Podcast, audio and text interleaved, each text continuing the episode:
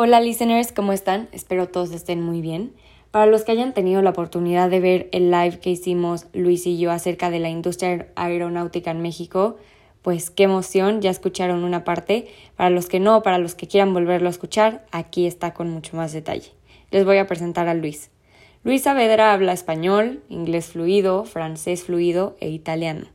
Sus experiencias internacionales le han permitido aprender estos idiomas con profundidad. Estudió la licenciatura de Ingeniería Industrial en el Tecnológico de Monterrey, haciendo un intercambio al Politécnico de Montreal. Tiene maestría en Supply Chain and Purchasing Management, teniendo la oportunidad de estudiarla en el Politécnico di Milano. Ha trabajado en distintas empresas, empezando por un internship en Pratt Whitney. Después trabajó en Bombardier unos años, donde hizo varios proyectos de inventory management e implementación de procesos de calidad. Durante su maestría hizo un internship en Subhai, en Milán, Italia. Estuvo en Wadlow, México como Senior Buyer, desarrollando estrategias para reducción de inventarios. De igual forma, estuvo en Dyer Aerospace, en el área de Procurement Management, liderando un equipo para proveedores en Alemania. Asimismo, participó en el área de auditoría para procesos. Hoy en día es maestro en el Tecnológico Monterrey Campus Querétaro, donde tuve el honor de conocerlo y cursar con él la materia Supply Management impartida en inglés. Luis busca seguir su camino en el área y explorar nuevas oportunidades empresariales. Esta plática a mí se me hizo sumamente enriquecedora. Me encantó porque tuvimos la oportunidad de explorar eh, estos nuevos modelos que se encuentran en, el, en la industria aeronáutica, estas ideas que tenemos de la industria aeronáutica y todos estos procesos que pueden ayudar a que mejore la industria en nuestro país que sin duda tiene mucho futuro y creo que hay demasiado que hacer. Ahí les va, bienvenidos. Pues hola Luis, bienvenido entre líneas, ¿cómo estás? Muy bien, gracias Georgie, muchas gracias por invitarme y bueno, gracias a todos por este, estar, estarnos escuchando. No, hombre, gracias a ti por ser nuestro invitado y creo que la plática va a estar muy interesante porque vamos a hablar hoy justo de la industria aeronáutica en México, que es un tema que me fascina. Entonces, para empezar, quiero empezar, quiero citar a Forbes, antes que nada, con estos datos que estaba leyendo hace unos días que se me hicieron muy curiosos. Eh, la innovación resulta que empieza con el desarrollo de partes de componentes y sobre todo la digitalización de estos procesos de manufactura en la industria aeronáutica, sobre todo en Querétaro. Y pues es el caso de México. Somos un claro ejemplo de cómo se ha desarrollado esta industria y cómo se ha concentrado en estados que tienen este desarrollo no solamente en la manufactura, sino en la parte académica, que alinea todas las necesidades industriales y pues logra cumplir con todas estas expectativas de las empresas internacionales, ofreciendo centros de desarrollo y además innovación para nuevos programas.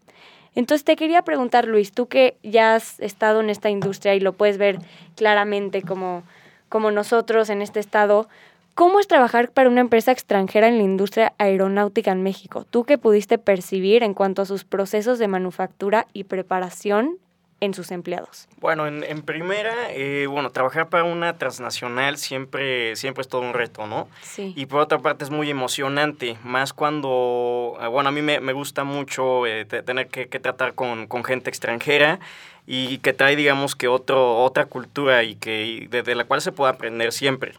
Eh, más, más en México, ¿no? Entonces, una de las cosas que más me, me gustaba cuando estaba trabajando este, en la industria aeronáutica era, era justamente tener ese mm, digamos que ese contacto con, la gente con la gente de que, venía afuera.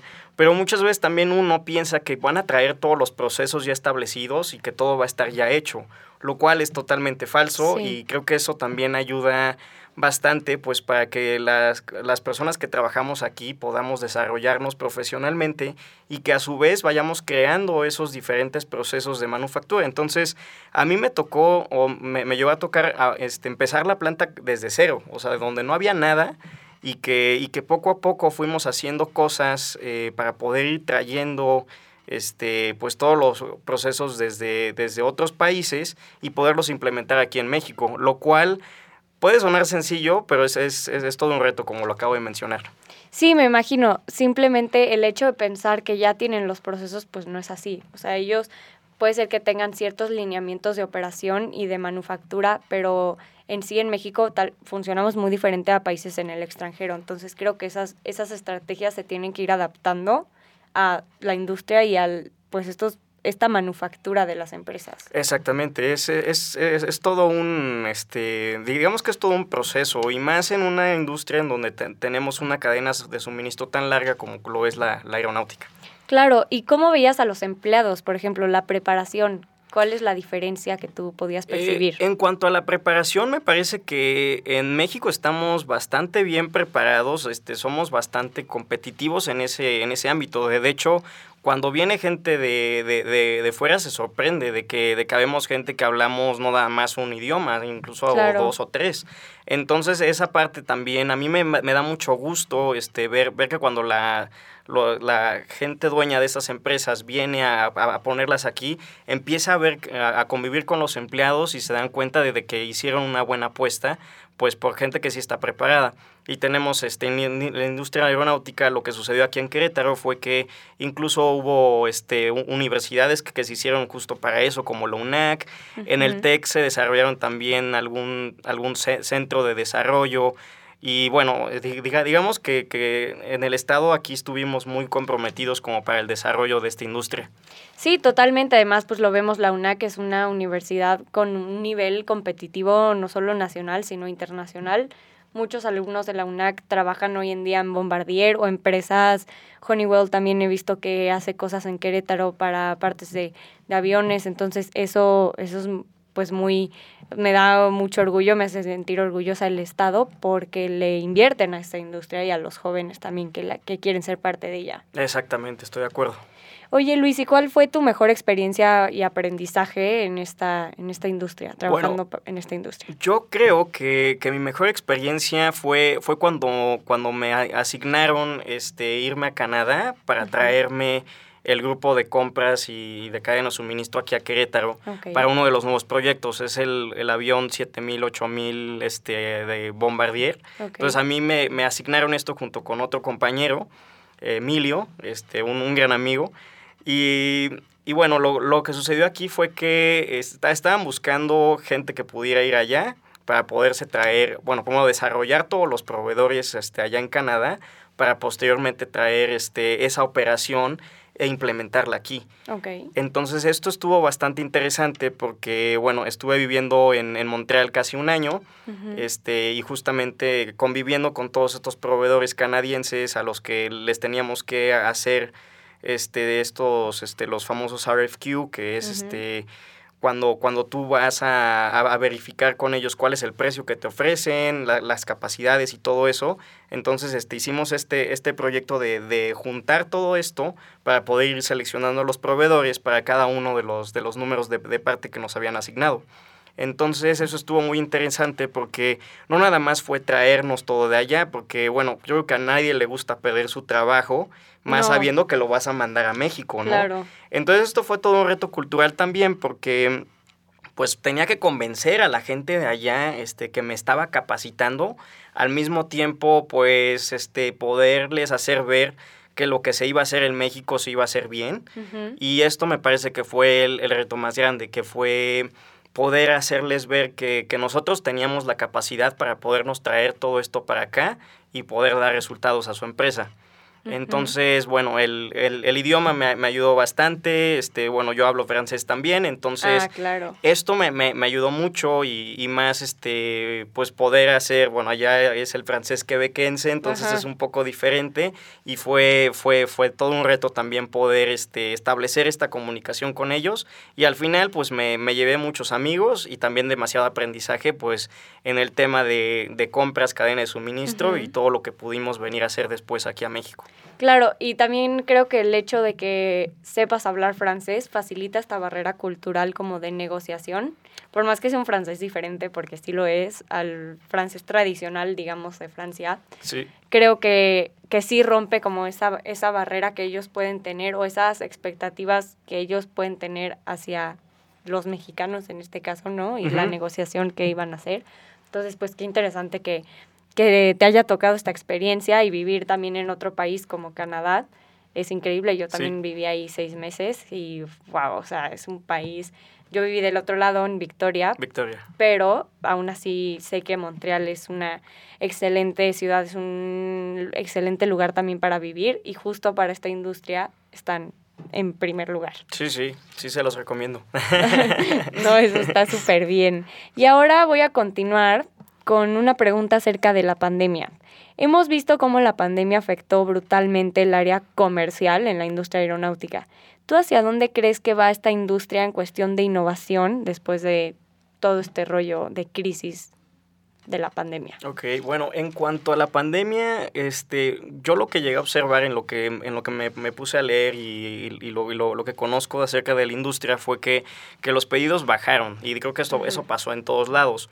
Pero aquí el, el, efecto que sucede, este, bueno, es un efecto látigo en donde vemos que, que un pedido que te cancelan el día de hoy, este, va, van a ser ganancias que no vas a ingresar, pero hasta tres años después. Entonces, como la cadena de suministro es muy larga en, en, la industria aeronáutica, lo que se puede observar es que bueno, el, el, el flujo de efectivo no, no, no, va a ser el mismo. Entonces, esto, pues bueno, al, a, a largo plazo, pues es malo.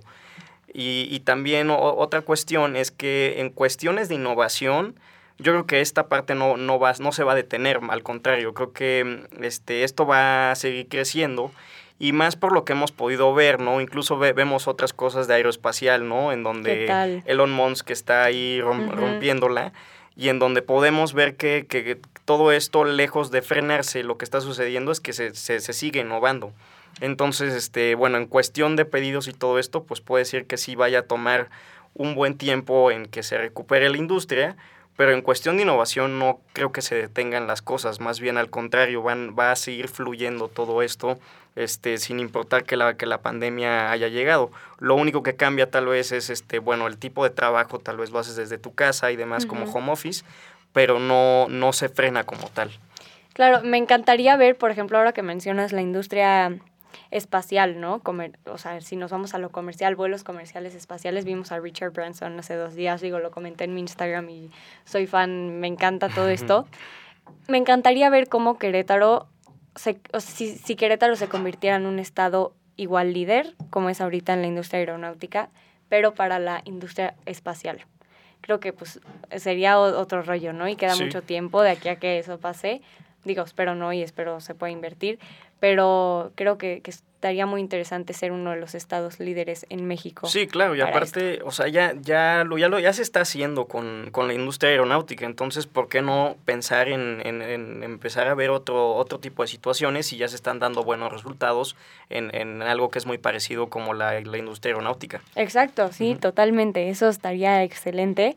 Y ahora vamos a saltar a citar a El Economista, donde leí, los grandes jugadores de la industria a nivel mundial ya están establecidos en el país, como Airbus, Bombardier, Aerospace, General, General Electric y Honeywell, como mencionaba anteriormente.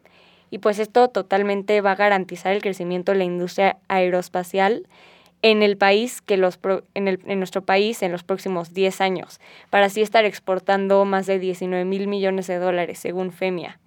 La producción aeroespacial en México está concentrada en la aviación comercial civil. La mayor parte de las exportaciones son motores o trenes de aterrizaje, sistemas de conexión, puertas y otros componentes.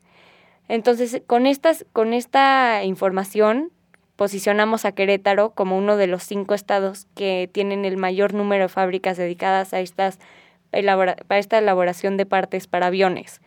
¿Qué tan competitivo tú ves a Querétaro internacionalmente y qué crees que faltaría para mejorar esta industria en el Estado? Más bien, ¿qué le agregarías? Ok, bueno, este, como estábamos platicando antes, eh, yo creo que el gobierno del Estado ha hecho un trabajo increíble en estar trayendo toda esta inversión. Y más que, que, que la gente que ha venido se, se, ha dado cuenta de que, de que invertir en Querétaro es algo, es una buena apuesta en donde, donde está siendo redituable y donde también eh, bueno, se, se encuentra gente muy preparada, como lo habíamos mencionado. Entonces, algo que yo podría agregarle o modificarle sería, pues todavía ir un poco más allá y em, empezar a traer este, inversionistas de países donde tal vez no nos, nos, haya intentado, ¿no? Ok. Eh, tengo entendido que en Brasil también hay, hay industria aeronáutica. Y fuerte, sí. Y fuerte. Y otros países que tal vez no se hayan este, intentado, puede ser que, que, que funcione. Ya, ya, ya se ha demostrado con con, este, con, con las inversiones que, que, han llegado en los últimos 10, 15 años. Entonces, este, eso es algo que se podría hacer. Y otra cosa es seguir fomentando eh, la, la, educación en, en, las instituciones, tanto privadas como este públicas. como públicas en donde podemos este pues se, seguir invitando a, todos los alumnos a que a que se involucren con este que, con este tema y que se la crean y, y, que, y que, que, vayamos haciendo de, de este estado un, un, lugar importante como, como, como clúster aeronáutico. Exacto, sí, eso es lo que me gustaría, como ver a Querétaro siguiendo esta industria y siguiendo invirtiendo en estos programas, en estas universidades. Ah, creo que todavía queda mucho potencial. De hecho, hace unos años estuve en la incubadora de empresas del TEC y había un niño, me acuerdo perfecto que su proyecto era quería hacer un avión. Él, o sea, aquí en Querétaro quería hacer un avión, o sea, de todas las partes, ¿no? Pues era su proyecto, o sea, se me hizo muy, muy curioso. Y resulta que mi papá es, es, experto en esta industria porque estuvo hace unos años, tuvo una aerolínea en Estados Unidos, bla, bla.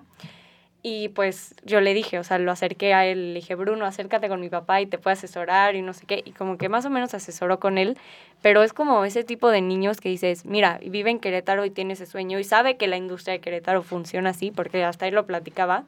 Entonces, qué interesante, ¿no? O sea, que sí se apoyen a estos a estos jóvenes. Sí, claro, y esa es otra, o sea, que, que, la gente también empiece a, hacer alianzas estratégicas para poder este, cumplir este tipo de, de, sueños. Igual al principio cuando te lo platican, pues este suena como muy, muy difícil, ¿no?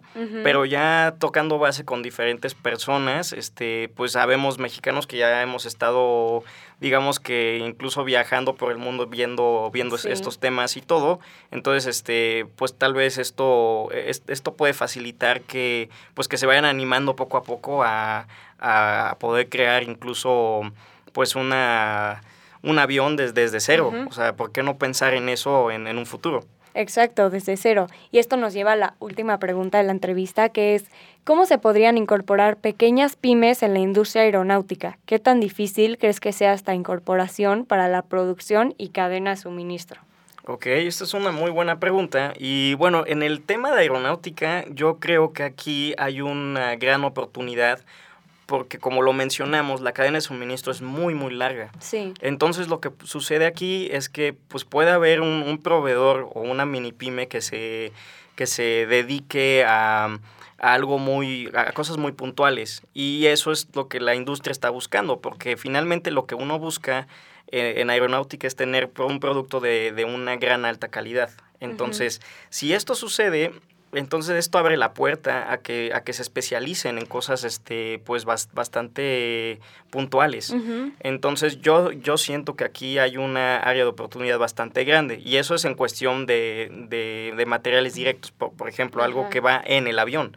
Pero también existen servicios o, o, o sí, servicios o materiales indirectos que también van, este, que, que proveen a esta industria para que pueda ser, puedan ser capaces de brindar sus servicios como alguien que rente coches a, la industria o alguien que se dedique incluso a bienes raíces y que les rente casas o, espacios para que pueda vivir la gente que viene de, fuera aquí en Querétaro. Entonces esto también te trae una derrama económica bastante fuerte porque, bueno, estás este, ahora sí que eh, potencializando todo, todo el mercado en, en, el estado. O sea, no, no nada más es, es el hecho de poder ser proveedor de de, materiales que van en el avión, que normalmente es, algo, es un proceso más complejo, no imposible, pero como lo mencioné, ya, ya tenemos gente que lleva en la industria bastante tiempo, entonces con esto podemos empezar a, ver que las empresas mexicanas empiecen a apostarle a este tipo de proyectos y viceversa, que las empresas que vienen a establecerse aquí empiecen a apostar por estas este, pymes.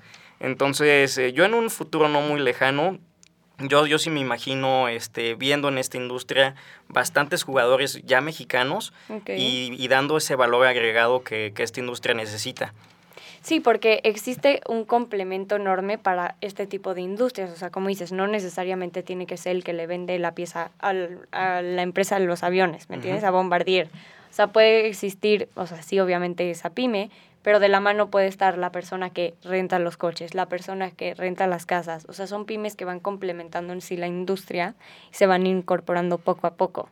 Exactamente. Eso, eso estaría muy bien verlo. Yo creo que ya existe, bueno, está empezando porque pues obviamente al tener un gran, un gran clúster aeronáutico en Querétaro, creo que en sus alrededores pues ya hay viviendas para justo los empleados que trabajan, que quieren estar cerca, ya hay distintas empresas de transporte que los llevan y los traen, entonces sí que sería como toda esta, esta red de complementos que podrían funcionar mejor. Exacto, y también eso fomenta la competencia, porque siempre y cuando tengamos competencia sana y que, que, que, se estén buscando siempre tener el mejor producto o servicio posible, pues es un sistema ganar-ganar en donde podemos siempre ver que, que, que tanto las empresas como, como los, los proveedores vayan, vayan ganando. Exacto.